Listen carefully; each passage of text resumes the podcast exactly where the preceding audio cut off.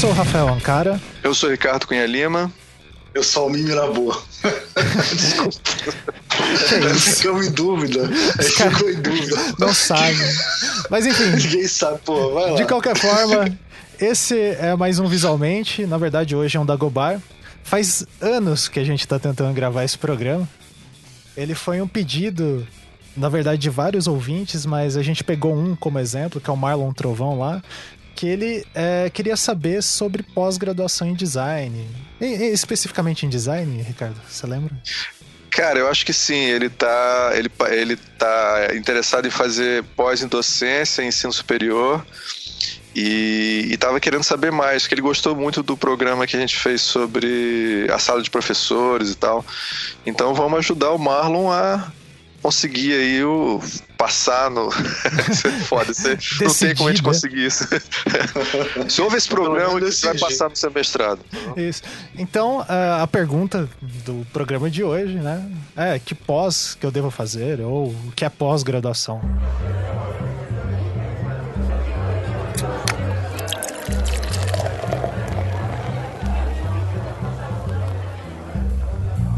Bom, pessoal, a gente está aqui hoje para conseguir responder mais uma pergunta existencial, filosófica, religiosa, né? Capiciosa. Capiciosa, que é o que é a pós-graduação, né? É, acho que podia começar cada um contando uma historinha, né? O que, que motivou você a fazer uma pós-graduação? O que, que você achava que era uma pós-graduação quando você começou a pensar em, em fazê-la e tal? E depois a gente entra mesmo na especificação, né? Explicar quais são os diferentes tipos e tal. Vamos lá, quem começa a falar aí? Ricardo. Ricardo. tá ótimo. Não, a sua, porque a sua é mais. Fala aí, fala aí. Cara, o meu é complicado, porque eu venho de uma família de professores universitários, né, que são designers, então é. Assim, quando eu vi, eu tava fazendo uma pós-graduação, né? Você não tinha Não, mas escolha, né? É, não sei nem se eu tinha escolha, tá vendo? Mas, ah, mas assim, eu acho que pra mim, assim, eu, eu trabalhei, como eu já falei várias vezes aqui, eu já trabalhei muitos anos no mercado, é, trabalhei em jornal, trabalhei em vários lugares, e você fica o tempo todo pensando de questões é, teóricas, assim, você fica lá e você fica trabalhando, e você fica, ah, olha só, eu estudei na faculdade uma coisa, depois eu fui entrar no mercado e vi que era diferente, e aí você começa a pensar sobre isso, assim. Pessoas que ficam pensando sobre essas coisas, é, é- não, não é estranho um dia eles quererem fazer uma pós-graduação para poder formalizar isso, né? Você poder transformar isso numa... Você, você, você quer refletir sobre isso. E às vezes ficar em casa pensando não é o bastante. Ou ficar lendo ou estudando não é o bastante. Você tem que ir lá trocar ideias com outras pessoas, sabe? E, e escrever sobre isso, pensar sobre isso, sabe? Então eu acho que a. Pra mim, é, essa é uma das razões pelas quais eu entrei. Bem porque, claro, eu, eu me interessava em dar aula também. E faz parte, você precisa ter uma, uma pós-graduação para dar aula. Mas pra mim tinha essa, esse, esse drive de que é uma coisa que me interessa também. E você, Tá bom. Rafael? Bom, eu, eu, eu era designer de. Diretor de arte, na verdade, web, assim. E eu cheguei num ponto da carreira que eu precisava comandar equipes e essas coisas. Daí imaginei fazer primeiro uma especialização em gestão de projetos, que era um- uma coisa que eu tava meio que assumindo. No final das contas, eh, pra ser bem sincero, eu achei muito caro. E daí eu falei, ah, será que tem alguma coisa pública, né? Pô, legal essa história sua. Eu gostei dessa história. Essa, essa sua história deve ser muito comum, Rafael. Sim, sim, provavelmente. Continua, continua. continua Aí, é, daí eu vi que tinha. Eu fazia parte de uns grupos de estudo já. Eu, tinha, eu tive contato com mestrado na, quando eu morava em Londrina, que eu tentei ser aluno. Acho que eu fui aluno ouvinte, se eu não me engano. Mas você fez, você fez iniciação científica? Fiz iniciação científica. é, E você, Ricardo, fez? Fez iniciação científica? Cara, eu, eu, eu tentei fazer iniciação científica, mas a faculdade Não que eu tava. Não não deixou. rolou, não rolou. Não, não, é. Não, a história não dá nem pra contar direito aqui, é super enrolada a história. Mas eu tentei montar a primeira iniciação científica numa das faculdades que eu estudei e não rolou. E aí Não, depois bem, disso. é só tinha- pra saber se vocês tempo. tinham essa aproximação. Não, tudo É, bem. então, não, É, mas- eu- pode falar. É porque depois uma coisa só pra falar o seguinte: é, eu não tive depois tempo Porque depois eu queria me formar logo, então eu não Sim. ia ficar envolvendo com iniciação científica. Ah, não, peraí, eu acho que eu, eu tentei de novo também na PUC. Aí comecei a fazer um pouco, aí, aí parei, porque, sabe, o pique era outro, pra terminar a faculdade logo. Sim. É. É, eu fiz E você, iniciação, Rafael? eu fiz iniciação científica num projeto bem grande, tá? Da- que era de uma materioteca envolvendo três universidades e tal. É, e eu sabia mais ou menos qual era a diferença entre os tipos de, de pós-graduação, que é alguma coisa que a gente vai falar. Mas daí é, eu fiquei nessa, né? Eu precisava é, fazer. Chegou no momento da carreira ali, 5, 6 anos já de mercado quase. E daí eu ressuscitei, eu fazia parte de um grupo de, de estudo, e ressuscitei esse, essa ideia de fazer mestrado. E daí, enfim, convivo lá com o Beccari, com o Ivan, eu acabei seguindo esse caminho. Mas é, sempre é, eu queria mais ir para essa área de pesquisa, ou então ficar entre é, pesquisa e mercado, essas divisões bizarras que existem, né? É, mas não era. Não foi assim exatamente para dar aula ah, que eu acabei parando na pós-graduação. Você, você precisava de uma capacitação. A princípio era capa- é questão de A- capacitação. Exatamente. mesmo, né? A princípio eu queria uma capacitação. Isso é bem engraçado. É, cara, o meu caso é I'm just a print man. Eu- pra vocês terem ideia, Aprendi minha mulher quando fez. Quando eu comecei a namorar minha esposa, ela tava terminando o doutorado. Quando ela defendeu, eu não fui na defesa porque eu achava que era uma coisa que não era importante, assim, que era. Eu não. Eu E isso- que era tipo assim. Ela, ela continuar contigo é uma prova de amor. É uma parada sinistra, né? Eu, falei, ué, mas por que, Rosana? Pô, toquei até 4 da manhã. Como é que eu ia pro negócio de manhã assistir, sei lá Você o quê? Eu achava uma coisa falando lá de. A tua É, mulher é eu achava bióloga, que- né? Eu achava que era uma coisa super normal, assim. Eu não imaginava que era o evento que é você defender um doutorado. Quem diria que um dia ia fazer essa porra, né, cara? Engraçado. Mas o meu foi. Quer dizer, é, o, o meu, eu sempre gostei muito de estudar, né? E, e sempre estudei muito. A minha, e, eu, e eu fiquei no final, vou ficando mais velho, fiquei com vontade de ser professor para poder. É muito chato você estudar e não compartilhar isso, né? Uma coisa meio. Acho esquisito, cara. Sim, Eu acho é- que isso tem- é muito Ser engraçado. professor tem esse movimento de generosidade, uma coisa meio estranha, assim, É. entendeu? Você percebe conforme você vai estudando, você sente a necessidade, pô, eu preciso mostrar isso daqui pra alguém. E daí Isso. dar aula é um caminho bem natural. né? É, exatamente. E, e, e aí, cara, acabou que virou um projeto de 10 anos na minha vida. Tipo assim, vou me dedicar nos próximos 10 anos pra fa- tirar doutorado e poder dar aula. Uma coisa assim que foi. Virou um projeto. Eu, a princípio eu entrei meio assim, só pra ver como é que era, sei lá, deu uma loucura, me deixaram passar lá, não sei o que aconteceu. Acho que erraram na hora de lançar a nota lá, eu passei, entendeu? E aí como entrei nessa, aí, quando, aí com tudo que eu entro eu começo a estudar muito, né? Assim, me aprofundar, acabou que eu fui virando. Hoje em dia eu virei o professor, né? É muito engraçado isso. Que também tem a ver com uma coisa legal, que é meio que uma tradição, meu pai também fez isso, de, de dar um turnover na vida, né? De você. Não é nem turnover, é turn, turn off, né? É, sair do. mudar de, de área É, totalmente. né? É, é mudar totalmente de área, né? Se você, se você não se incomodar com todas as conotações, é, é quase um makeover, né? Mas é isso. E, e aí, é... tô curtindo, né? Tô, tô, tô gostando. Acabei que hoje em dia eu sei tudo sobre o assunto. Depois de alguns Virou mestre dos depois magos. coordenador, virei mestre dos magos. Sei tudo sobre o assunto. Mas, é, Agora, Almir, eu queria só, só uma coisinha interessante. É que eu, eu noto. É, essa é a primeira questão, né? Tipo assim, ah, eu vou fazer uma pós. Então, é, eu só queria falar uma coisa sobre isso. Assim. É, eu trabalho em algumas instituições e tal, né? E um dia, conversando com um reitor de uma dessas instituições, ele, eu falei com ele assim. É, pô, acho estranho, né? Porque você vê hoje em dia até o pessoal do administrativo tem graduação. E, e, na verdade, não precisa, né? Porque, na verdade, o perfil de um auxiliar de escritório, de uma pessoa assim, é segundo grau técnico. Conversando sobre essa, essa coisa da sociedade, né? E ele falou assim: Almir, o que acontece é o seguinte. é, eu defendo isso que você está defendendo, porque tem que ter o, a equiparação né, do, do perfil da pessoa, uma pessoa mais técnica, uma pessoa mais teórica, uma pessoa mais. Né? Então, nesse caso de, de auxiliar escritório, realmente é um segundo grau técnico, né? O cara entra, depois ele faz uma faculdade, e aí ele passa para um perfil mais de gestão e tal, mas esse perfil de auxiliar deveria ser segundo grau. Só que chega na hora da seleção, aparecem 20 caras com graduação.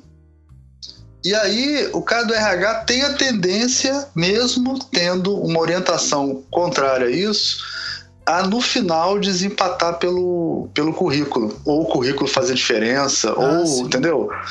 Então, é, eu até falo sempre para os alunos, gente, hoje em dia a graduação é meio que o mínimo, né? Você para conseguir é, emprego hoje em dia você tem que ter a graduação e tem que correr atrás de uma pós de alguma maneira. É muito difícil, quer dizer, você vai competir com pessoas que têm pós e, e pessoas jovens, sabe? Pessoas de 20 e poucos anos que já, já fizeram a, a graduação e emendaram numa pós. Isso no mercado, isso no mercado em geral. É muito comum a pessoa ter duas pós, né? Sim, sim. É, não, é virou uma. Acho que esse movimento é que faz virar essa coisa de todo mundo fazer pós, né? Sim, sim. É, eu, eu acho que é a gente está vivendo é uma, uma mudança muito grande do mundo dos anos 80, né? Que já faz tempo pra caramba, né? É difícil até de pensar nisso. Eu não vivi, Mas. pois é. Você não fez Star Wars, pô. Você não. Vi depois. Você, você nasceu nos anos 80. Nasci, não? sou de 85. Pois é. é. Naquela época, ainda a ideia de ter uma faculdade era uma grande coisa. Então, cara. Sim, era, era muito difícil, é, né? Muita gente não tinha, em muitos cursos, não só no design, né? Você não ser formado, você ser formado já era uma batalha, é, é aquela coisa, ah, eu primeira pessoa na minha família que tem que tem mestrado, que tem que tem, porra, que tem graduação, né? Então, se por exemplo, você vê um filme dos anos 80 que eu acho que marca bem isso, cara, é que ele volta às aulas passava muito sessão da tarde, que era com o Rodney Dangerfield. Você lembra desse filme, Almir? Não, não tô lembrado não. Fala, Cara, é um filme sobre um cara que é, fica milionário fazendo roupa para gordo. E aí ele. O filho dele vai pra faculdade e ele resolve ir junto com ele. Ah, sim, sim, sim. E aí quando ele chega lá, ele, cara, ele, ele não entende o que é a faculdade, né? Então ele começa a querer usar toda a influência dele de milionário, assim, para poder facilitar tudo. E aí o filho dele fala assim, não, cara, isso aqui não é pra você facilitar, não, não é pagou, entrou, não. Aqui é pra você aprender mesmo. Então ele vai tendo que se acostumar com isso. Tem uma cena que é, eu acho fantástica assim de para criticar a relação entre mercado pós-graduação que tem um professor de economia que vai montando que ele tá ele vai conversando com os alunos sobre é, uma empresa fictícia que ele está montando assim. E aí ele vai dizendo aí ele vai dando várias dicas como os alunos fazerem aí o, o milionário lá assim peraí, peraí você vai montar simplesmente a empresa assim e fala, ah, tá, pô, a primeira coisa que você tem que fazer é comprar o, o político da, é, da cidade, é tem que ver com o pessoal da empreiteira e passar uma grana por baixo. Ele vai. E os alunos vão anotando tudo. assim, cara, anotando todas as dicas assim fora. Então, é, havia muito essa briga ainda do que, que é o conhecimento. É, vamos dizer assim, o conhecimento mais é, de mercado né, e o conhecimento acadêmico. Né? E acho que com o tempo a gente virou muito, ficou muito mais acadêmico. Então a gente não tem mais essa preocupação, não. O acadêmico faz parte. É, então, acho que é, a gente está. É, mas o, Ricardo, é, é, uma mega distorção, né? Sim, Porque, na verdade. Sim, não é nem muito é, acadêmico. Nem todo mundo precisa. É, E nem todo mundo precisa ter, ter, ter graduação. Quer dizer, algumas. É, virou uma coisa tipo. É o que eu estou falando, o auxiliar escritório, que não, teoricamente não deveria precisar ter pós-graduação, tem que ter. E aí o cara que é designer, que teoricamente não precisaria ter pós-graduação para arrumar um emprego, vai ter que ter, porque é. tem que fazer. Entendeu o que eu tô falando? Vira uma coisa. Sim, cara, o, o, meu pai, ele faz uma analogia. O meu pai, ele trabalhou muitos anos no, no Não vou falar o Bradesco, mas já falando. E, e ele tinha só o segundo grau técnico lá, né? É, e foi gerente e tudo. E uma coisa que ele fala, ah, na minha época, quem não tinha curso de datilografia não era nada. Então, é, Sim. virou a mesma coisa a graduação, né? E daí, enfim, a gente não, não, dá tempo da gente entrar nessa discussão aqui, né? Mas tem vários níveis de é, graduação e vai massificando isso, né? E daí vai influenciar em políticas públicas que vão gerar Sim. fazer com que circule mais gente dentro de universidades e etc. E, E, é um daí, negócio. é, e vira e é um um negócio. negócio. E quando todo mundo tem graduação, daí tem que exigir mais um nível, né? E isso vai subindo até o infinito, ou então até o pós-doutorado. Agora, minha pergunta é a seguinte: quando a horda de zumbis vier, tá certo, tomar conta de tudo, isso vai fazer alguma diferença? Vai, o, tama- vai o tamanho do diploma vai, vai dar pra bater no zumbi melhor. É, Porque, é, tá entendendo? É, os alienígenas vierem invadir a Terra, entendeu? E a gente ficar vivendo o apocalipse, entendeu? Será Sim, que isso, sim. né? Bem, vamos às questões aí. Vamos então, Então vamos explicar lá. essa galera.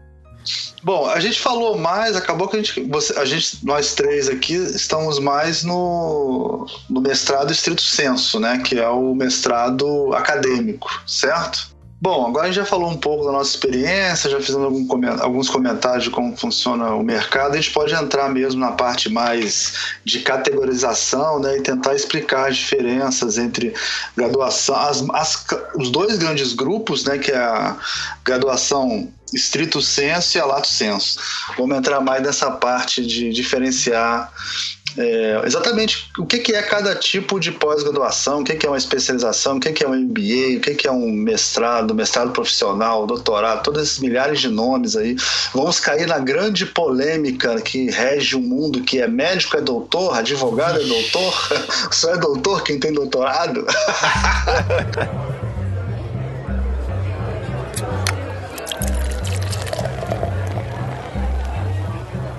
É, o problema do título, né? Quer dizer, será que o Exatamente. título é, é o, a coisa que o título tá dizendo que é?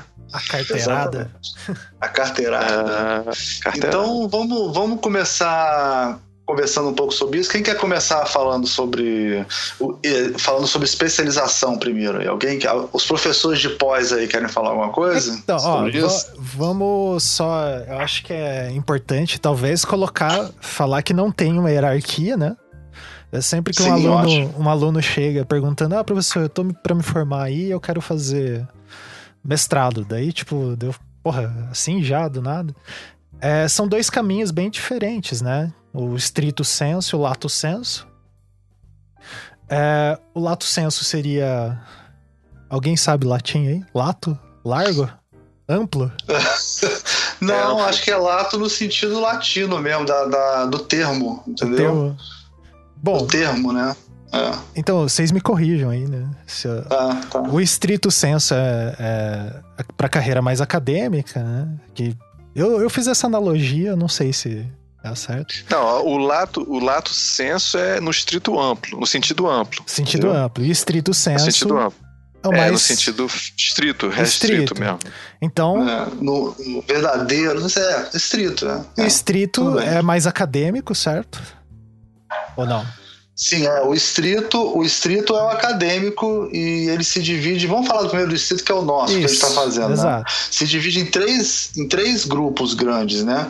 É, os mest... Atualmente se divide em três. Antigamente só tinha dois, agora tem três. Está rolando solto agora. O mestrado profissional, o mestrado e o doutorado. Isso. Que você ainda pode fazer um pós-doutorado depois do, do doutorado. Né? É, mas é, sendo que esses dois. Mas é prim- meio diferente. é É. meio- o doutorado é meio diferente, porque o, o pós-doutorado ele não tem nem. ele não tem nem orientador, é uma coisa meio diferente. Ele assim. não é um título, né? Você não, ninguém vai assinar lá Exatamente. pós-doutor em. Tem gente que Isso, faz, mas tem, tem, tem uns cafonas que fazem, mas não, não, é, não é muito mas se lance. faz. É. É, o, o mestrado, assim, meu entendimento isso, tá? O Isso, mestrado é isso. aquele momento em que você aprende a fazer uma pesquisa, você aprende a estudar um assunto, sabe? E aí você. É, pode ser até uma revisão bibliográfica, você não precisa trazer nada muito inédito, nada disso. Você vai aprender a pesquisar, usar uma metodologia e apresentar um resultado no final disso. É, mim, forma- eu, eu enxergo muito assim. Isso, é a formação do pesquisador, né? É o início É, ali. pesquisador. E daí, Hoje em dia, Hoje em dia a gente tem dois: tem o mestrado acadêmico e tem o mestrado profissional, que está sendo muito induzido pelo MEC, inclusive, agora, né?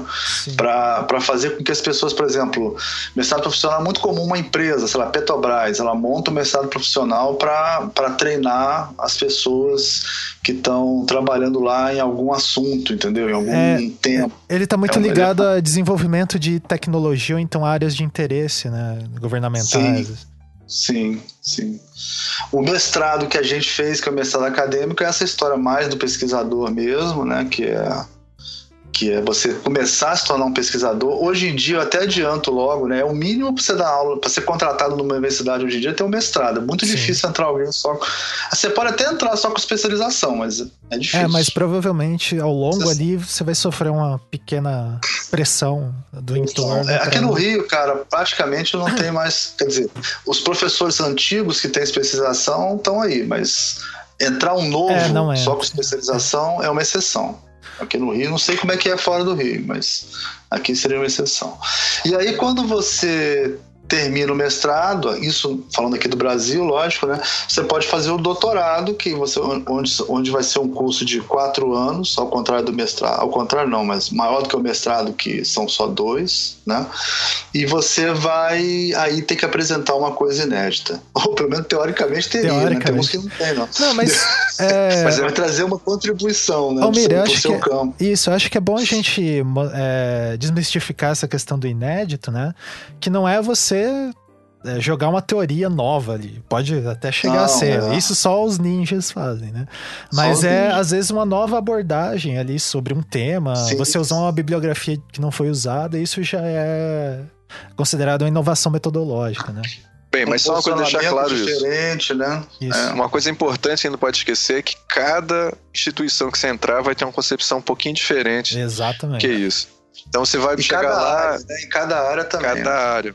Então, por exemplo, na área, como área mais tecnológica ou engenharia, uma coisa assim, é, às vezes os doutorados são Uh, algumas páginas, assim, é uma coisa muito curta, onde o cara faz muitos experimentos durante o, o, curso, ele inventa uma nova, uma nova maneira de resolver um problema tecnológico Sim. e tal. E aí depois ele só descreve a, aquela, aquele experimento. E aquilo é o doutorado dele. É, inclusive, muitas vezes ele está ligado até. Alguns doutorados são ligados à própria é, área de inovação mesmo. O cara vai lá e vai ter uma empresa que está bancando parte do, do, da pesquisa dele. É uma outra maneira de encarar. Na área de humanas, por exemplo, não. Aí você vai primeiro ter que ter uma introdução enorme, revendo todos os autores que já falaram sobre aquele assunto, para mostrar que você é o maior especialista no mundo, um dos maiores especialistas naquele mini recorte. A gente podia falar de recorte, né? Para poder Sim. o pessoal entender o que, que é isso, né? É, é, eu acho que sobre isso, Ricardo, é bom só. É sempre. Eu, eu gosto de falar assim. É, porque o termo inédito é muito forte, né, cara? Você sim, falar que você sim, vai trazer uma coisa inédita, né? Aí tem, tem certos lugares que falam inovação, tem certos lugares que falam inédito, é, ineditismo, tem certos lugares que se fala contribuição, né? Uma contribuição para o campo, que aí já é mais. Né? É, e também tem certas áreas que falam em um posicionamento crítico também, que é você ter um posicionamento crítico sobre algum tema diferente do que outras pessoas tiveram antes ou o próprio, né, Sim. pessoal, assim, sobre aquele trabalho. Fala, Ricardo. Mas, pois é, eu, é exatamente isso que você está falando e eu acho que assim, o recorte, é, quem tem um texto clássico sobre isso, se algum de vocês for fazer essas coisas aí, tem um como escrever uma tese do Humberto Eco, que é famoso. Sim. É, Ele dá um exemplo assim. É. Pois é, tem muitos textos hoje em dia, mas esse muita gente ainda lê ele. E, é, e aí Humberto Eco diz o seguinte: é, um mestrado muitas vezes é uma coisa mais ampla para mostrar, como o Almir falou, é, é para um pouco mostrar o que, que você conhece daquela área, se você estudou aquela área, se você está pesquisando e tal. Então varia muito a, o nível de exigência de mestrado, mas é menor. No doutorado é, você pega um tema, por exemplo, assim, a produção gráfica no Rio de Janeiro, isso não é, é, o design gráfico do Rio de Janeiro, isso não é, um, não é uma tese. É muito, muito amplo. amplo é. é. muito amplo. É, você, a primeira coisa que você tem que fazer é do Rio de Janeiro de é, de tal ano para tal ano. É, aí tem tá várias maneiras. Você pode criar um recorte, tempo. pode ser de temporal, pode ser de categoria, pode ser de uma empresa, você pode criar vários recortes. Exatamente. Se você está trabalhando em história, com certeza tem que ter um aspecto temporal. É, e por aí vai, tá, né? Então você vai fechando, fechando até, até você chegar numa coisa que seja limitado bastante para você ser, assim, idealmente uma das pessoas que entende mais daquilo no mundo. Sim. Ô, Ricardo, só assim, ó pode ter um, tem que ter um recorte temporal, mas você pode fazer uma coisa de 100 anos, só que você vai falar só do, de, um, de, uma, de uma coisa que aconteceu durante 100 anos. Isso, Agora você vai falar de um tema mais amplo e você diminui o recorte, é sempre buscando um, entendeu? Sei lá, vai falar sobre uma empresa que existiu durante 100 anos, mas você está falando só sobre uma empresa, né? Ou sobre as cartas que alguém escreveu, entendeu? Uma, um, um, um recorte que aí o, o tempo é longo, pode até ser longo, mas o objeto é, é menor o recorte do objeto, você recorta no objeto. Ou você pode pegar um objeto amplo, como as clicherias no Rio de Janeiro, e pegar só durante, sei lá, cinco anos. Aí o recorte temporal é curto, mas o objeto é muito grande. É. Tem como contrabalançar esse tipo de coisa. É, e daí vai ter várias. É, que assim, a hora que. A gente já tá meio que se perdendo aqui falando muito do doutorado, mas assim. Doutorado, quando você tá no mestrado, você acaba convivendo muito com o, é, vendo o que, que é uma projeção de uma pesquisa de doutorado e o âmbito que ela, que ela pode, a dimensão que ela pode acabar tomando, né? Que ela, como os meninos falaram ali, é uma, uma dimensão bem restrita, né? De um ponto. E você vai ter que entender, como o Ricardo bem falou, de todas quase as perspectivas possíveis, esgotar, estressar aquele assunto daquela visão. Então, por isso que tem ser muito restrito. É, mas pra gente sair um pouco dessa questão do doutorado, que é, seria lá já o meio da... O final, é o, o final do meu projeto Isso. de 10 anos. É, o final do projeto de 10 anos do, do Almir, que daí ele descobre que nesse final ele vai ter que estender por mais uns anos aí, porque ele talvez tenha que fazer um, um pós-doc, provavelmente ele vai querer fazer, ou não. é, mas o início, que é o mestrado, que é o mais confuso, assim. Porque eu não sei a experiência de vocês. No meu caso, eu entrei no mestrado e a hora que eu descobri o que eu estava fazendo lá, eu já tinha que defender a, a dissertação. É porque é muito rápido. É né? muito rápido. Dois anos é. Até tem um ano ali para você fazer as disciplinas, né? E daí, aqui no formato do mestrado, que é no FPR, onde eu fiz, é, a gente qualifica no final do primeiro ano, né? Então a gente tem que estar tá escrevendo em paralelo as, as disciplinas e isso consome um tempo absurdo. Por exemplo, é muito difícil é. de você trabalhar e, e fazer doutorado, é, o mestrado junto, né? Sim. Como que foi sim. a experiência de vocês aí nisso? É, é, aqui a, a, as pessoas, eu não sei, o, a CAPES diz que as pessoas que fazem com bolsa o mestrado tem que terminar em 24 meses. Quem está fazendo sem bolsa, eles têm uma certa tolerância, eles dão mais seis meses. Você pode terminar até em 30 meses, sem prejudicar o seu programa. Né? Uhum. É, e o doutorado é, são quatro anos com bolsa quem faz sem bolsa teria, teoricamente, até cinco anos para fazer. Porém, existe uma pressão muito grande dos, dos, dos, dos programas de, de mestrado e doutorado para que você termine no prazo, porque isso tipo, é um. Na verdade, gente, esse negócio de mestrado e doutorado é um grande RPG, entendeu? É um, é um, é, um, Dungeons and Dragons. Tudo vale ponto, tudo tem um pontinho. Você publica um artigo, você ganha um pontinho. Você, você, você mata um orientador, dragão, você ganha é. um pontinho. Se você, você publica artigo com orientador, é, vale outro você ponto. ganha pontinho, entendeu? Então é tipo assim, é um puta Dungeons and Dragons que você tem que ir juntando pontinhos porque aí o seu programa junta pontinhos e leva lá na CAPES e consegue mais bolsas para gerar mais novos orcs, elfos e, não, e daí e você e você daí gera um outro indicador, né, que é o nível CAPES da pós-graduação que você fez, que pode variar. E quanto maior o nível CAPES, mais Quanto, ma quanto maior o nível CAPES da sua pós-graduação, mais dinheiro ela consegue do governo, Isso. entendeu? O, o maior nível é o número 7, né? O tem... nível número 7 e design não, não, não tem nada próximo é, disso. O máximo 5. Design né? tem 5. Tem 5 e, e, e, mesmo assim com boa vontade. Porque se fosse comparar com outros 5 aí de é, outras é, áreas. É, isso é cada programa vai ter essa nota, né? O que eu faço aqui é, é nível 4 O É, o AES. no- o- a, a. ESG é nível 4 também. É, então, Ah, que- o único nível 5 atualmente eu acho que é o Nesp, São, Paulo. né? Bauru, É. né? Bauru. Bauru, desculpa. Bauru. É, Mas uma coisa que mas- acho que muita gente vai se perguntar agora é como é que o cara faz pra poder. O que é que ele precisa fazer pra poder fazer um mestrado, por exemplo? Ah, boa Terminou a graduação. E aí, cara, o que, que eu preciso fazer para fazer um mestrado? Me diga. Falta de amor à vida. É... Vamos ver o que. Não, Um certo desespero, um né? certo desespero. É, Uma Falta. certa falta de perspectiva na Falta- vida. Não ligar à pressão familiar. Desapego, desapego a dinheiro. Também, isso é importante. Mas é. Mas fala, Ricardo, eu sou um Diz jovem aí. inocente flanando pelas ruas do Leblon e um dia eu olho para, o, para a praia, assim, o entardecer e penso, vou fazer um mestrado. Não, pensou melhor. Tive aula com o professor Almir, quero ser igual a ele. Puta que pariu. Vou fazer um E mestrado. aí? Como Aí é que eu o posso problema- ficar igual ao Almir? Como é que eu faço? Aí, fudeu. É, cara, olha só, eu acho que tem dois tipos de situação. Uma é o cara que tá no mercado, que não tinha nenhuma intenção de fazer mestrado, tá? Tava trabalhando e tal, e aí num dia completamente absurdo, hipotético, ele tá andando no Leblon, olha pra praia assim e diz assim: está entardecendo, minha vida está passando, eu preciso fazer meu mestrado. É, e aí, esse cara, ele vai entrar. Ele é o cara, o caso mais menos preparado para fazer o mestrado, Sim. Tá? Isso não significa que ele vai fazer pior mestrado, não. Mas Talvez é porque pode ser até melhor, né? Porque o cara vai até ser muito atrás. melhor. tal. Exatamente. E o meu caso do Almir, pelo menos, e o seu também, nós somos esse caso, né? Sim. Nós somos os caras que pararam tudo para fazer o mestrado.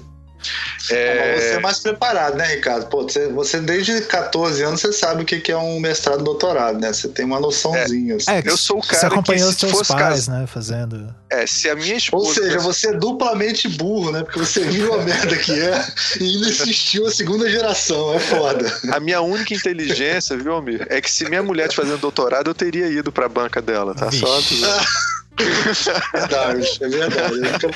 Essa burrice eu não faria, não. Mas Essa é. delicadeza. Então é o seguinte, a- a- então esse é o caso, mas o, o- tem muito, está crescendo muito o outro caso, que é o cara que fez iniciação científica. Isso é muito comum em cursos tipo biologia, literatura, é, linguística, todos esses cursos assim mais acadêmicos, naturalmente acadêmicos. O pessoal faz eles fazem iniciação científica, aí lá dentro eles já encontram um tipo de afinidade com a pesquisa de um dos professores dele que já faz parte de uma pós-graduação e é muito comum ele já fazer um mestrado logo depois que ele termina a graduação dele, é um pouco conectado ali, tipo, dando procedimento ao que ele estava fazendo na, na iniciação científica. Sim. Então é uma coisa, inclusive é meio mole o cara entrar assim, não porque é, e mole de e entrar, é o não. cara que, É porque que tá tudo a ver. naturalmente vai ser professor. É o cara que naturalmente vai ser professor. Ou pesquisador. Isso, é. É o pesquisador. É, são as áreas que elas são mais rígidas. Eu tenho um primo que ele é, é formado em biologia e a trajetória dele foi exatamente essa. Ele, em determinado momento, Ah. fez iniciação científica com a professora. É, o TCC dele da, da graduação foi sobre um tema específico da, da iniciação científica que ah, deu desdobramento para continuar no mestrado. Daí Ele entrou no mestrado, defendeu a dissertação sobre o mesmo tema, então. E ele é professor, né? Ah, ou hoje em dia ele é técnico de laboratório, mas a, a perspectiva de trabalho dele era um pouco diferente das ciências sociais aplicadas, né? Que a gente tem esse lance, né? Tipo, ó, trabalhar em agência Sim. ou ir para academia, né? Eles já é um pouco mais restrito porque tem muita gente muito é, com é, qualificada seria seria um termo bom, não sei. É, mas Titulada, sei lá, titulada tudo, é é muito é Ah. muita gente. Os- no laboratório, todo mundo o mínimo que os caras têm é doutorado, uma coisa assim. né? Sim. Muito Ah, difícil de entrar. É, e aí o que está acontecendo é o seguinte: está mudando um pouco esse cenário no design. Está começando a ter muitos alunos. Não, é, eu estou vendo do tempo que o mestrado da ESG surgiu até agora, está tendo alunos cada vez mais jovens entrando para fazer o mestrado. Sim. Então o cara terminou a graduação, ele já está fazendo mestrado. Então é, tá começando a acontecer um pouco mais isso. Sim, sim. É, no design do que acontecia antigamente. Que acontecia então, é... pouco no design isso antes, agora está acontecendo mais. É. é.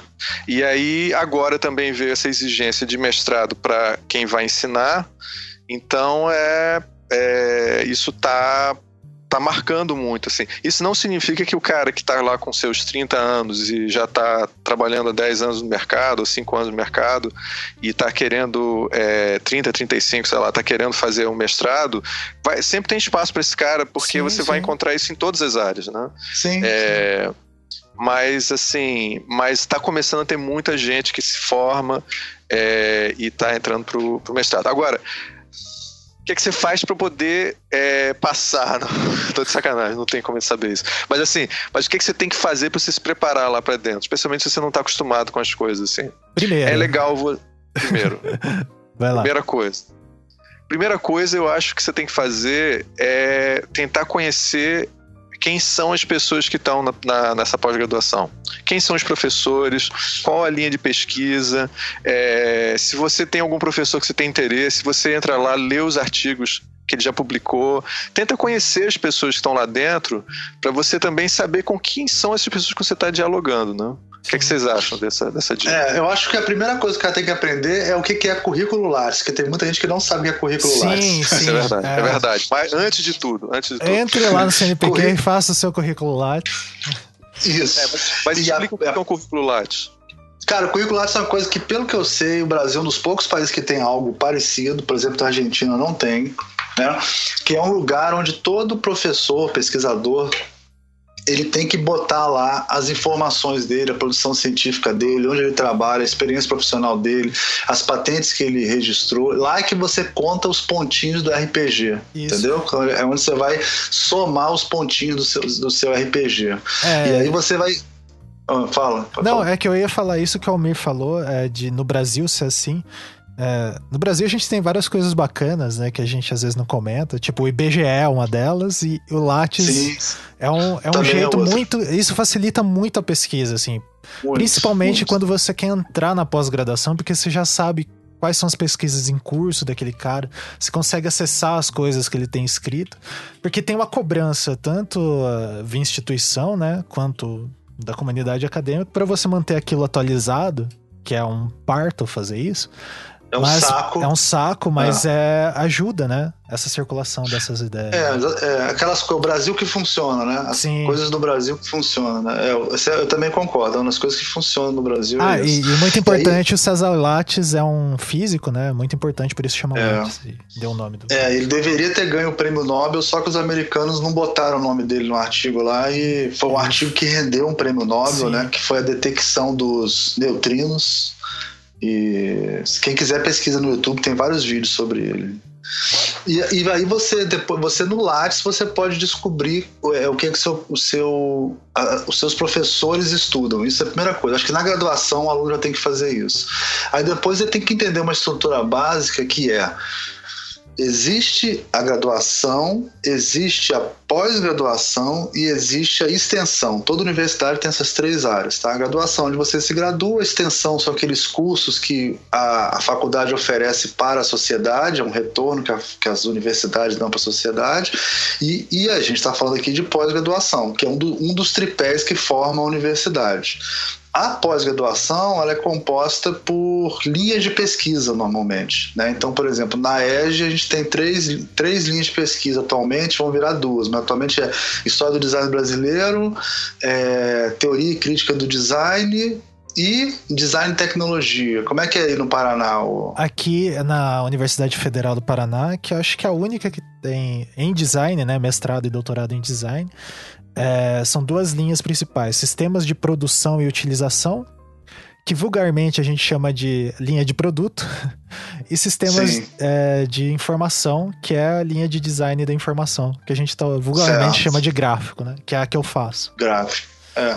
Então, você tem que primeiro entender que existem essas linhas de pesquisa e que dentro dessas linhas de pesquisa, cada uma delas vai ter vários professores e cada professor pode ter um laboratório diferente. Então, Sim. pode ter um laboratório de design de interação, um laboratório de prototipagem dentro da mesma linha de pesquisa. Você tem que escolher aonde você quer entrar, a quem você quer ligar. Além dos laboratórios, ainda existem os grupos de pesquisa, que aí podem ser dentro dos laboratórios ou podem ser independentes. a gente pode juntar eu, Ricardo e, e, e Ivan e Rafael e Beccari e vamos fazer um grupo de pesquisa de mídia, a mídia podcast pós-moderna. E aí a gente fica isso. estudando isso, entendeu?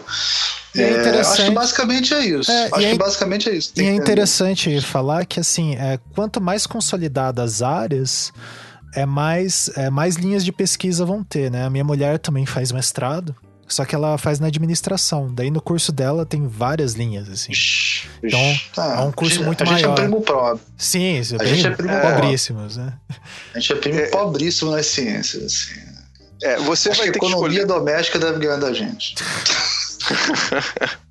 Cara, mas eu acho assim, você vai ter que. É, você vai ter que arranjar um orientador. Algumas instituições você já, desde o início, já tem que dizer quem é seu orientador, tem que conversar com ele.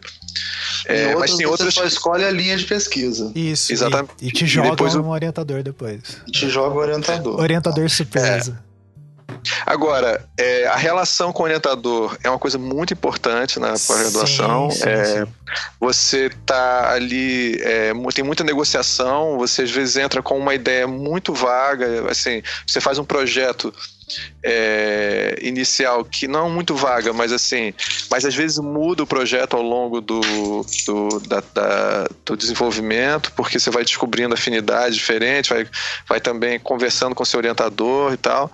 Então, é, rola muita coisa ali. Tanto que na. Se você vê filmes sobre esse assunto, assim, eles, claro que eles dramatizam pra cacete. Tem gente que se suicida, Sim. não aguenta, tá entendendo? Porque é demais, o cara pede pra Mas sair. Eu consigo entender, eu consigo entender. eu, eu, eu, compro, eu compro. Eu, eu já, compro eu já vi algum, algumas situações um pouco mais dramáticas que o filme, mas. É. Foda. Mas o eu, mais eu, eu, é, o, é o caso light. É, eu não passei por isso.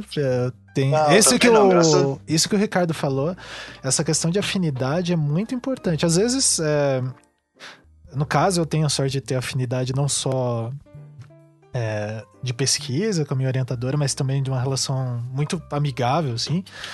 Agora, se você é, consegue dialogar a, maneira que você consegue é, entender e o teu orientador achar bacana e conseguir circular as ideias, isso é muito bom porque você vai precisar dele muito durante toda a pós-graduação, assim, tipo, Todos nós aqui tivemos uma relação boa com orientadores e tal, mas assim. Também é... se, a gente, se a gente não tivesse sentido, a gente não, não ia falar, aqui. mas, uh, mas, cara, tem histórias muito escabrosas Sim. e é muito comum pessoas que fazem pós-graduação é, fora da sua área ou fora do país e tem orientadores que não dão a mínima mesmo. Assim, o cara, assim, é, é entrega as baratas isso, mesmo. Isso aí é um outro. É, esse é um outro podcast só sobre histórias macabras do doutorado. Sim. Vai é, é na sexta-feira 13. Na sexta-feira 13 a gente vai lançar. É que o estilo Histórias de. Macabras. macabras. É que o estilo de orientação cá, é, brasileiro é bem diferente, né? Sim, eu acho que a gente podia aproveitar isso para entrar um pouco na, nos, na outra seara, que são é, as especializações ah, ou as. Desculpa, Almir, só, só antes, a última coisinha sobre ali a pós-graduação, que o, a pós-graduação é estrito, né? Antes da gente ir para lá, que o Ricardo estava comentando ali, das dicas para entrar, né? Uma coisa que para mim foi muito útil é, eu fiz aula como aluno ouvinte para tentar ah, entender ah, o que as pessoas estavam é, fazendo. Assim, é, fique ligado nos cursos de pós-graduação que tem aí na, na faculdade que você pretende entrar, que eles abrem as disciplinas que tem ali para alunos ouvintes ou alunos especiais. Tem, cada uma vai chamar de um jeito ali. Que Sim. daí você con consegue acompanhar e entender o que estão dialogando ali, o que, que, eles pesquisam, como pesquisam, quem são os autores. Isso vai te facilitar teoricamente, muito. teoricamente, é a melhor maneira de se entrar numa pós é Sim. você entrar, conhecer seu orientador assistindo como aluno ouvinte É. ou aluno especial. E, e, teoricamente tem uma diferença, né? O aluno ouvinte, ele é só ouvinte, ele não recebe nota. O Isso. aluno especial, ele recebe nota e essa nota vale quando ele fizer a pós-graduação, ele, ele já economiza uma disciplina. É, eu Então- só quero dar um exemplo. Eu fiz a disciplina do professor Marconi, José Marconi, ah, amigo de Sim. todos aqui. E é, quando eu entrei no mestrado no ano seguinte, eu tentei duas vezes. Na primeira eu não passei porque eu não sabia de nada, né? E na segunda, quando eu entrei, é, eu consegui validar a disciplina dele, né? Então uma disciplina menos para Isso. ser feito. É ótimo Legal. isso. É Ah, ótimo. outra E dica também, final- gente, tem que saber inglês, né? Tem que saber Ah, não, inglês. é, Ah, isso sim. daí é o mínimo, né? Pô, É, isso aí. Tem... Não, É, mas é importante não a pessoa sabe, saber. mas É. É, tem que saber inglês, cada lugar vai ter, vai pedir uma Isso. certificação, ou vai pedir uma prova de tradução de inglês, ou responder uma pergunta em inglês. É. É. Agora, uma Fala última aí. dica, viu, gente? É, comecem a prestar atenção em bibliografia. Exato. Comecem a ver. Lê um- você, lê- você achou um texto acadêmico interessante, vê, dá uma olhada na bibliografia e começa a viajar em bibliografia. Ver que textos são esses, qual é o texto que ele usou como base. A- a- uma dos, das coisas básicas do mundo acadêmico é fulano está dialogando com que texto. Então, o cara. Exatamente. Você nunca tá falando sozinho. Porra, tive uma ideia genial aqui. Eu nunca li nada sobre isso, não. Eu li uma porrada de coisas sobre isso e agora eu tô tendo essa ideia. Quer dizer, ela é um, é um diálogo com outros textos. Então é, é, um, é, um, é quase como se fosse uma, um fluxograma de textos, assim. Então é. Isso. Dá uma olhada em bibliografia, presta mais atenção em bibliografia. Aí É só, só, ser- só mais um detalhezinho sobre Tá. o inglês ali. É, no design, é, é bem específico no design gráfico aqui, é, design da informação, que eu e o Ricardo estudamos mais nessa área. é, o inglês é, é meio que fundamental para você ter acesso ao que você está pesquisando lá fora e ficar dialogando com Exatamente. isso. Sim. E daí, Não se- é à toa que eles É, não é à pedem, toa. Você E- precisa mesmo, você É, vai usar. E, e, gente, não faça. Eu tô vendo muita gente fazer isso. Por proforme, assim. Ah, putz, que saco, tem que fazer esse negócio, nunca vou. Não, você vai usar muito. E se Vai você usar muito. isso vai refletir na tua pesquisa. Enquanto pesquisador, é, você vai ser. é, ter mais artifícios ali, né? Pra- Não, e você É. tem que co- conversar com os gringos, tem, tem um monte de coisa. Bem, Isso, é, isso, eu isso. tenho um outro ponto que é importante para você saber é o seguinte: na medida que você for crescendo na sua carreira acadêmica, é esperado que você vá em congressos internacionais e a língua franca é o inglês, É inglês. né, em É. 90%. Isso mesmo. Então você vai chegar lá e você vai ver uns chineses que você não entende porra nenhuma, mas eles estão falando em inglês, tá? Parece que eles estão falando, não parece, mas eles estão falando inglês. assim. Não, Então, isso, assim, to- to- todo mundo está se esforçando no mundo Exato, inteiro para poder falar inglês. é, falar inglês, porque é a língua do momento, tá? No passado era o francês, agora é o inglês. Fazendo um parênteses aqui, é, no Design de Informação tem um congresso bem grande chamado CID, que vem várias pessoas, e é onde eu acabo encontrando o Almir e o Ricardo. Lá é certeza que eu encontro os dois. Isso. E é, nas duas últimas situações, é, uma das partes mais, mais bacanas, além de encontrar os dois, é a parte que a gente fica trocando ideia com os gringos, assim.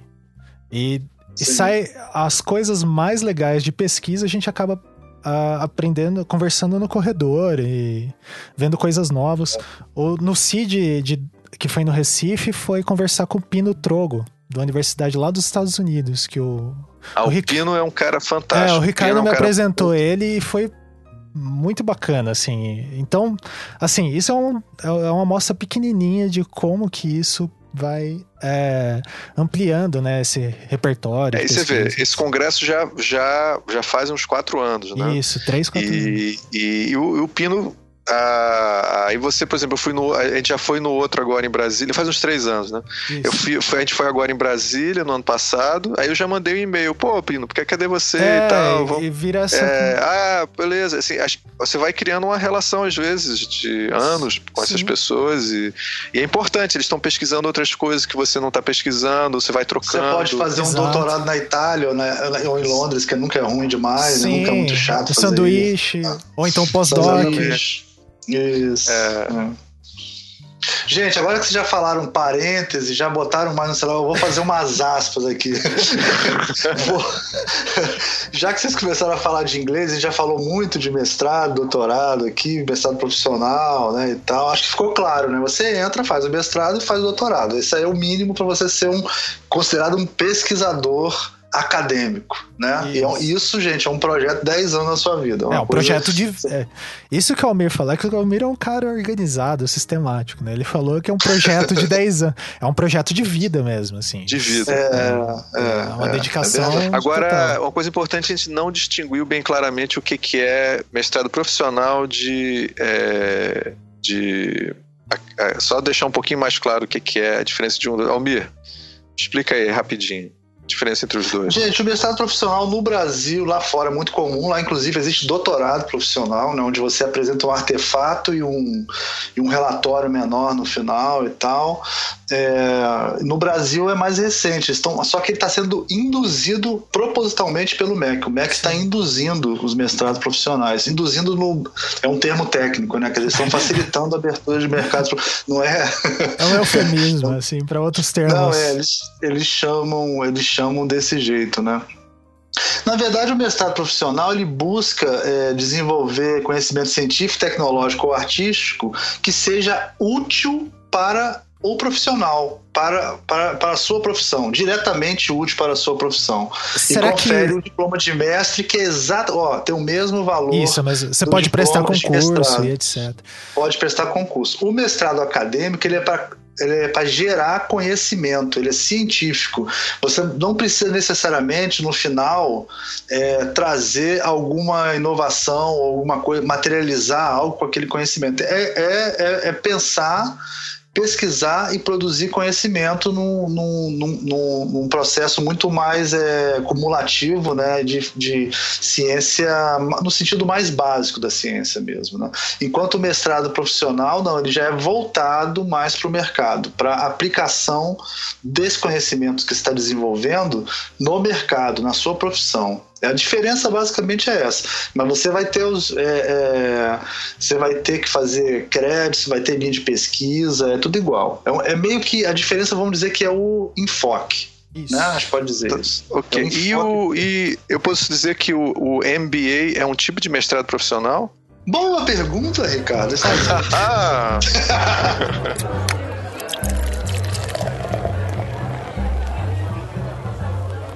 O, o, MBA, gente, não é mestrado profissional. Isso é a coisa mais engraçada do mundo, né? Porque o cara fala. É muito comum, né? As pessoas acham que o MBA é uma coisa que é. é sei lá, o cara fala assim: ah, vou fazer. Eu, eu não sei se eu faço uma especialização, um MBA ou um mestrado, como se o MBA fosse algo maior que a especialização, né? E um pouco abaixo. Não, gente, o, o MBA é, é, um, é, é, um curso lato senso, ele não é estrito senso, ele não é voltado para a produção de conhecimento científico, né? Ele é voltado para o mercado, só que ele é uma especialização. Então você, a diferença dele é que ele é business, ele é voltado para negócios, por isso que ele é muito valorizado.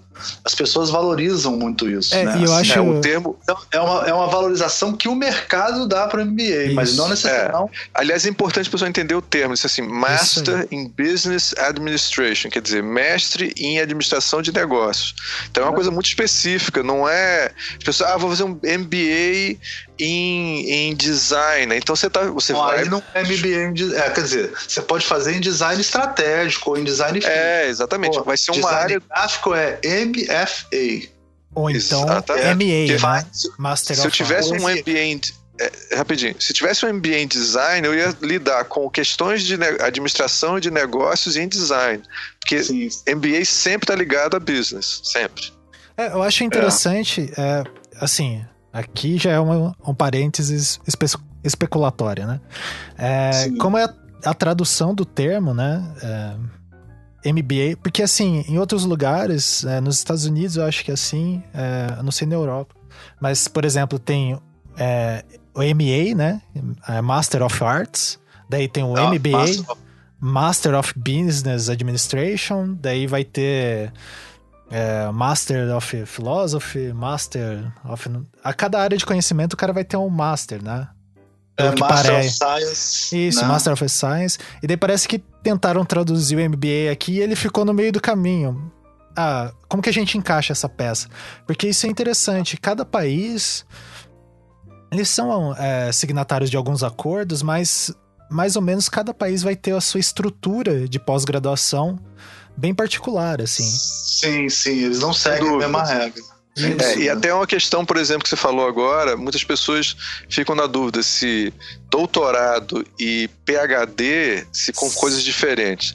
Não é, é, é só tradições diferentes. Países de língua, muitos países de língua inglesa e é, tradição é, é, desse tipo, eles, eles, eles chamam o doutorado de é, é, é, como é, como é que é PhD. o PhD é, que dizer Philosophy. literalmente- Doctor of Doctor Philosophy. of Philosophy. Isso. Então, doutor, doutor em filosofia. Mas aí filosofia é a ideia ampla, né? É, a filosofia dizer, da de área, conhecimento. né? Isso. Exatamente, é o conhecimento científico daquela área, entendeu? Então é, mas aí é um termo. Então você, ah, o cara você fez um doutorado aqui, o cara fez PhD nos Estados Unidos, mas isso não significa que sejam coisas necessariamente diferentes, não. É, você vai reconhecer o seu diploma de PhD é, no exterior quando você chegar aqui no Brasil, porque também não é automaticamente reconhecido, isso, Isso, é bom a gente é. falar essas coisas, né? Ele tem que ser reconhecido no Brasil, é, você vai virar doutor em alguma coisa. Então, por exemplo, eu não sei qual é o caso do, do Guilherme, mas o Rafael, se eu não me engano, ele fez doutorado lá fora, chegou aqui, ele é doutor em artes. Porque ele fez É. na UFRJ. Ele entendeu? fez. Mas só que ele, ele fez um PhD lá fora. Isso, ele fez um, um PhD na, na Coutler, lá que é uma universidade Isso. inglesa, e é em História da Arte. Aqui na, ele teve que achar né, uma universidade que tem um É. curso similar, ou com nome similar, Sim. para fazer a validação do diploma, que Pra é um- fazer a validação. Isso daí, só isso de validação de pro- diploma daria um outro programa na sexta-feira Um outro 13, programa. só por Outro histórias programa. absurdas. Histórias macabras de gente que não conseguiu validar o, É. o. Mas eu queria falar um pouco mais de especialização aqui, assim. Isso, vamos lá. Fran. É, é, eu acho que é importante a gente falar essa coisa da especialização para as pessoas, que aí são os alunos que estão ouvindo, né, e tal. Em design, é, vou falar agora no caso do design, tá? Normalmente é, é MFA ou MA, né? É, Normalmente é na área de Fine Arts. Mas no Brasil é bem liberado isso. Eu já vi gente chamando de vários nomes, pós em design, pós em design digital. Isso é meio. É, o controle sobre a graduação e sobre o mestrado estrito senso pelo MEC é muito mais rigoroso do que sobre as especializações, tá? Isso aí é. sim, sim. Não tenho dúvidas sobre isso. Então tem muito mais variações nesse, nesse âmbito. É, e é importante. É, o Almir eu- tá falando de experiência própria, porque ele é coordenador de pós-graduação. É. né? Então, Então, por exemplo, não tem visita no MEC numa pós, numa pós de especialização. Nas outras tem, entendeu? E, e numa graduação também tem. Inclusive, o, o status de você ser coordenador de graduação é maior do que ser de uma pós em especialização. Né? E, mas, e o salário é, também. né? Não, mas aí que tá, Almir. Isso é interessante, né? Porque as especializações, né, que a gente tá chamando aqui de pós-graduação, ou então essa lato senso, É, É, tem muitas universidades públicas que utilizam ela para angariar um pouco mais de fundos ali, né, para determinados departamentos. E tem algumas faculdades que ganham, é, que é um um modo de muito lucrativo, assim, de não, é muito lucrativo, é um porque é negócio caríssimo. isso. É, é- é lucrativo, às vezes o próprio lugar onde você trabalha paga a sua pós-graduação, e por isso os preços são, são, são mais altos, né? E você é meio que um certificado, né? Você, quando faz uma, uma especialização em alguma área, é o que a gente está falando, né? Tipo assim, é como se você estivesse deixando de ser level 20 para ser level 30. Se você já é um, já é um, um cavaleiro que carrega uma espada de duas mãos. Sabe É. como é que é? É, é- Porque você você ganha, você ganha uma skill maior e consegue, teoricamente, você consegue arrumar É. emprego com mais facilidade. E um uma coisa- seletivo. Uma coisa importante, tem um foco muito mais é, mercadológico. Sim, Acho que são, pou- são poucas pós-graduações. Acho que da o pessoal das artes, talvez. é, das belas artes, talvez seja um pouco diferente.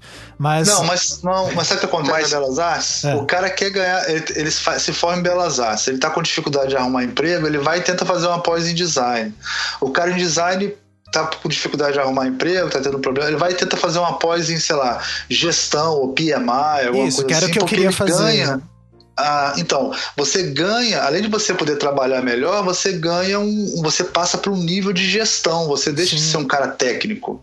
Porque quando você faz uma graduação, você tem um ofício. Né? No nosso caso, que nós somos.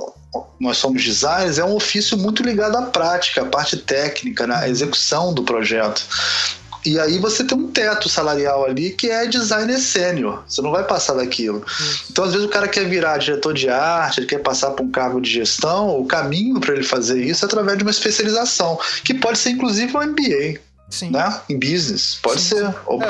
ou pode ser um PMI, ge- gestão de projeto. É, eu cheguei, eu cogitei muito em fazer, é, a, a- como eu falei lá no começo, né, uma pós-graduação em gestão de projetos, ou então um MBA na, na FGV que englobava essa parte mais administrativa e Sim, mercadológica.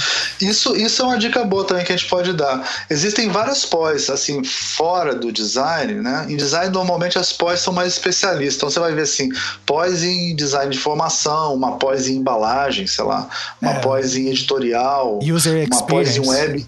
User Experience, né, que antigamente chamava de Web Design, agora é o- Isso. é o User Experience, uma pós em ergonomia, uma pós em animação, ainda são pós que vão te preparar mais para se aprofundar na parte técnica, uma especialização na parte técnica.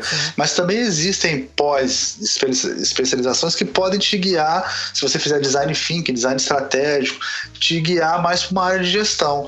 E aí eu sempre acho interessante isso, por exemplo, nas pós mais técnicas, né?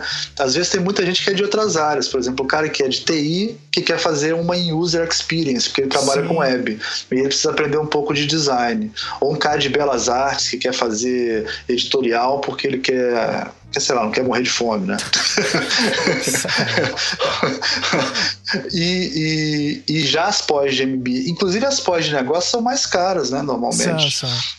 Agora, um designer que queira se dedicar mais à área de gestão, tem, tem, tem pós que são, por exemplo, pós em é, design estratégico, já é uma pós que vai te levar mais para gestão. Ou você pode fazer. Qual é o nome dessa que você falou aí? É, É, tem, você é, vai fazer? Ah, gestão de projetos, tem. Gestão de projetos é uma área, cara, que tem em publicidade, tem em design. tem- eu, eu faço consultoria de gestão de Isso, projetos. tem de- né? é, Nunca fiz a pós. É. Aqui é onde eu dou. Eu, eu dou aula em duas pós. Agora acho que são duas. Eu tô perdido, assim, mas. É que s- elas se dividem, são duas turmas, né? É, Pós-graduações aqui em, é, em Curitiba, que. Uma é de design de serviços e outra é de user experience. Então, é, essa design de serviços acaba indo para esse lado aí mais estratégico, né? A de UX também, mas é bem interessante esse perfil. É, o que- Mas o que eu ia falar é essa de gestão de projeto que você fez, eu não sei se tinha isso nela, mas existem certificações em gestão de projeto que aí quando vocês forem procurar as pós, vocês podem tentar Isso. é, ver se tem ISOs, isso. né? Você pode fazer o PMP, PMP, PMI, que são certificações que você faz e você vira gerente de projeto certificado, que Isso. também é uma coisa valorizada no mercado. É isso. certeza. É, é RPG, maluco. É RPG. Você- É, é. Agora, só falar mais uma coisa, só para concluir essa parte de especialização, não necessariamente você tem que fazer uma especialização para fazer mestrado, e a especialização não vai te preparar especialmente para se fazer um mestrado. Isso, eu acho que tem que ser- Isso, ficar bem claro para as pessoas. É, Porém, porém, existem casos de pessoas que fizeram pós é, comigo que hoje em dia estão fazendo doutorado, porque elas, elas tiveram aproximação comigo, com o professor, o professor começou a falar, explicou as diferenças, aí falou da possibilidade de dar aula, aí a pessoa vai e e aí faz um mestrado, mas não que esse curso vá te preparar para isso. é, eu É, isso é posso importante você estar falando. É, não, é só falar uma coisa, eu acho que isso é importante o o Almir está falando, porque, por exemplo, eu dou, eu dou aula na, no Instituto Europeu de Design que é claramente uma escola que tem na filosofia o lado prático. Então ela está preocupada realmente em formar pessoas para o mercado e eles dão muita ênfase a isso. Isso não faz com que não tenha, obviamente, doutores dando aula lá. Sim. E, é, é, essa, essa, você tem, você cruza esses conhecimentos, mas é, algumas instituições têm um perfil mais para um lado, um curso tem um perfil para o outro. Então é, é, é importante a gente ficar... Gente, e o mais, vamos falar a verdade, 50 por 50 não, vamos botar 40% de uma pós 40, 30, 30 e 40% de uma pós para você decidir qual que você vai fazer é a sua necessidade de fazer network. Quem vai fazer na área de business, por exemplo, tem que pensar muito, porque a maioria das pessoas que vai fazer pós em business, é, no MBA, procura lugares onde eles vão conseguir fazer um bom network. Sim.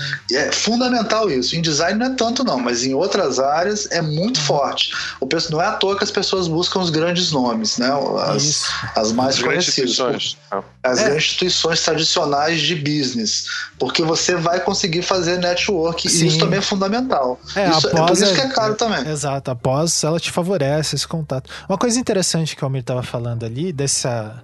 Todo mundo que as. É, que nunca prestou atenção, nunca teve contato muito direto com pós-graduação, né? Pensa, é, sempre me perguntar ah, qual pós-graduação você fez antes de fazer o mestrado. Não Sim, tem essa linha, né? Tem esse caminho. A minha. A minha mulher, ela fez o, ela fez o, o caminho assim, ela fez graduação, ela é RP, daí ela fez uma pós em marketing, se não me engano. Ela vai me matar a hora que eu lembrar Sim. isso.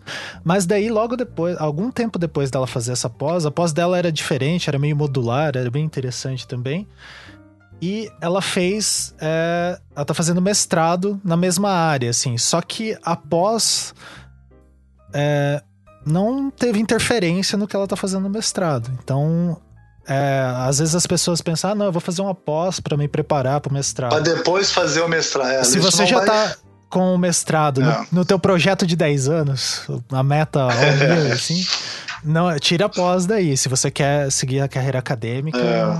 É. Não precisa. não precisa. Agora, lógico, você pode conhecer um professor que te incentive, o cara vê que você escreve bem, aí você acaba entrando, entendeu? Você pode ser orientada e tentar. Eu já orientei alguns trabalhos para ficarem mais teóricos, para preparar um pouco mais a pessoa pro, pro mestrado, mas isso é exceção, não é a regra. É, de jeito nenhum. Não é. E só mais uma coisinha para eu falar assim sobre isso, que é interessante, para você ver como é que isso cruza, né?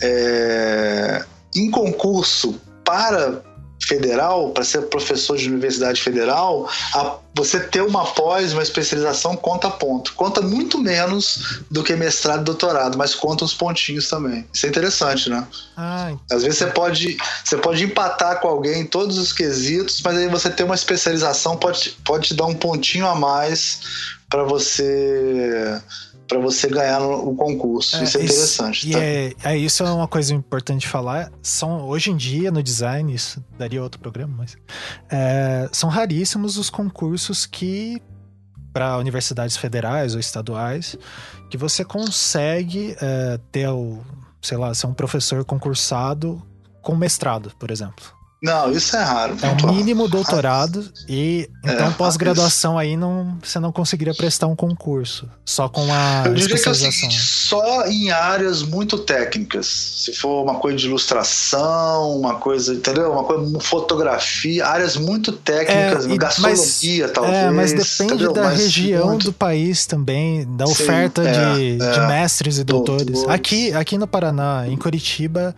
é muito difícil. Não, é, é, agora abriu. Gera, isso, isso também gera aquelas distorções que a gente conversa sempre, mas é, sim, é sim. isso. Concordo. A conclusão é o seguinte: se quer dar aula, vai ter que virar doutor. Vai, vai ter que ser doutor. Aí é, é projeto de 10 anos. Projeto isso. de 10 anos. Do, dar aula é projeto de 10 anos. projeto de vida.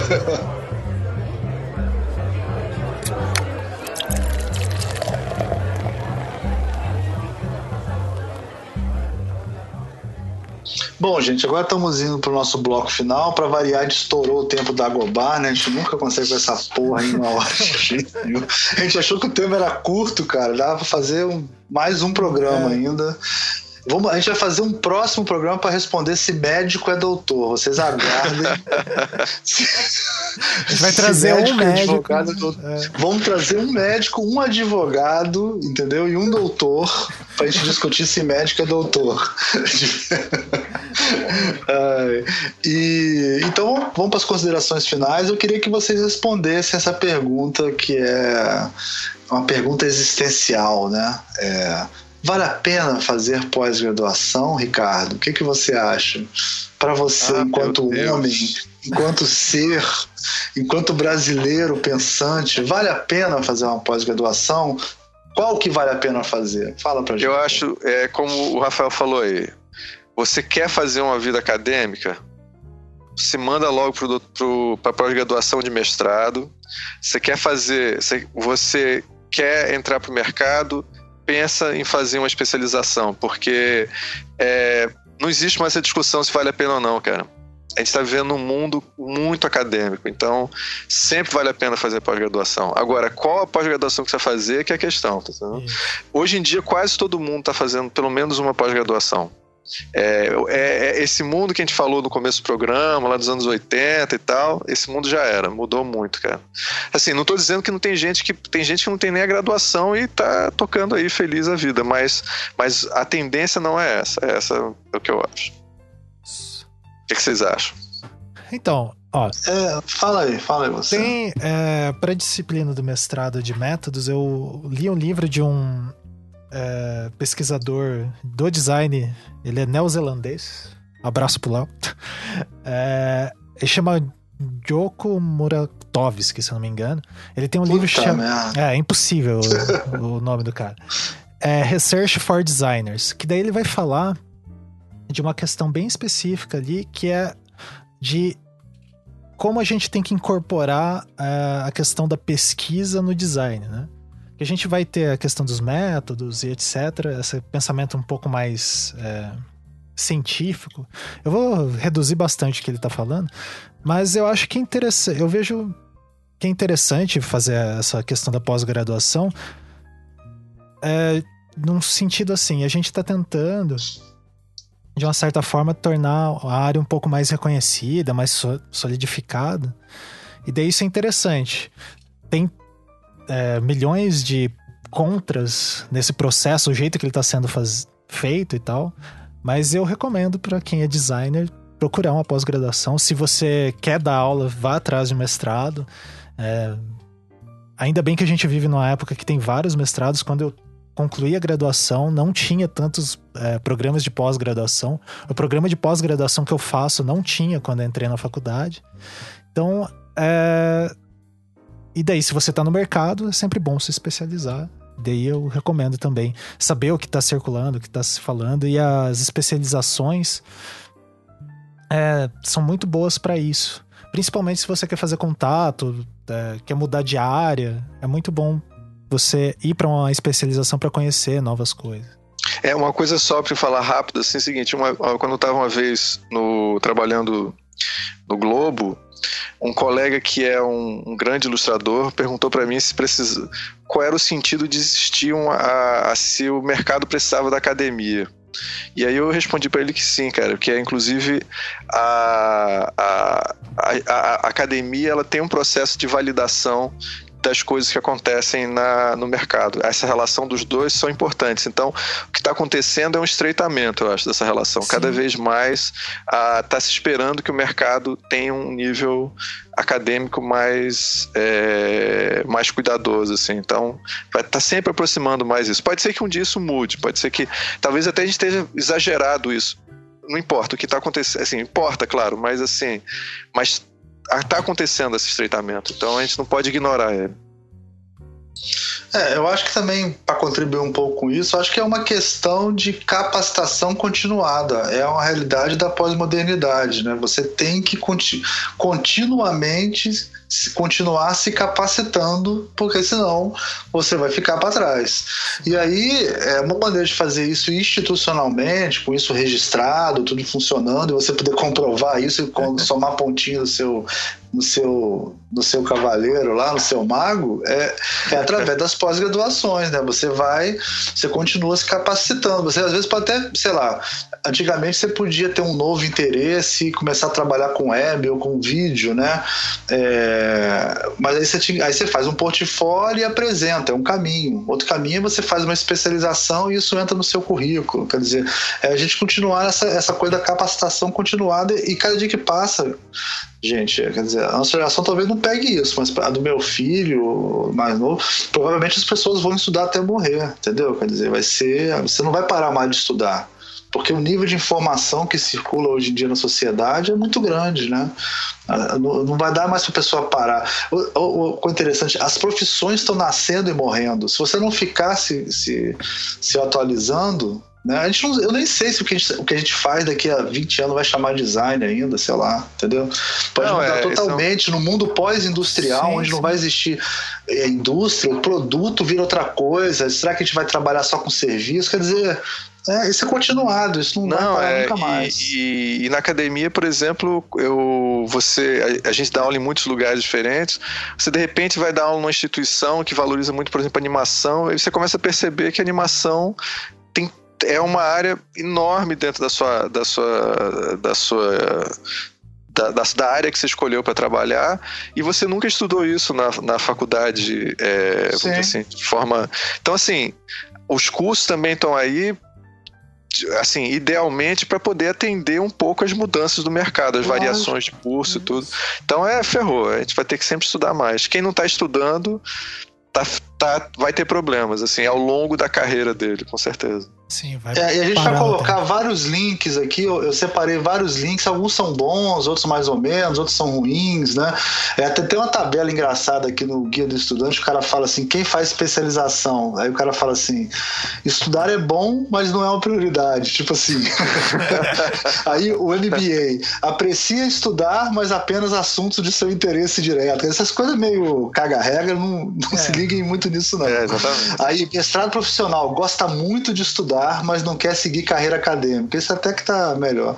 Mestrado, adora estudar e tem curiosidade sobre diversos temas. Quer dizer, e por aí vai.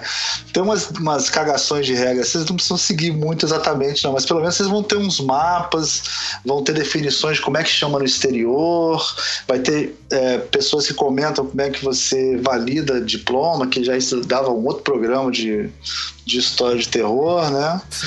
E e acho que é isso, né, gente? Tá o programa aí, já isso. foi? É.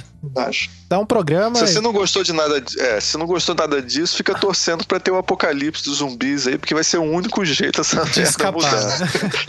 é. Ou então, se você não gostou desse programa, deixa essa porra pra lá e vai trabalhar em vez de, de, de especialização. Já encerrando, então, a gente jamais ia dar conta de toda a perspectiva. A gente falou do ponto de vista do design, cada área tem um jeito de tratar da sua pós-graduação, né? É, mas enfim, se vocês querem que a gente fale mais vezes sobre isso, mandem e-mails, que nem o. Ou então mensagens, que nem o Marlon Trovão mandou. E para isso não ficar tão extenso, já vamos dar tchau então. Falou, gente. Tchau, tchau. tradicional. É. Tchau, tradicional.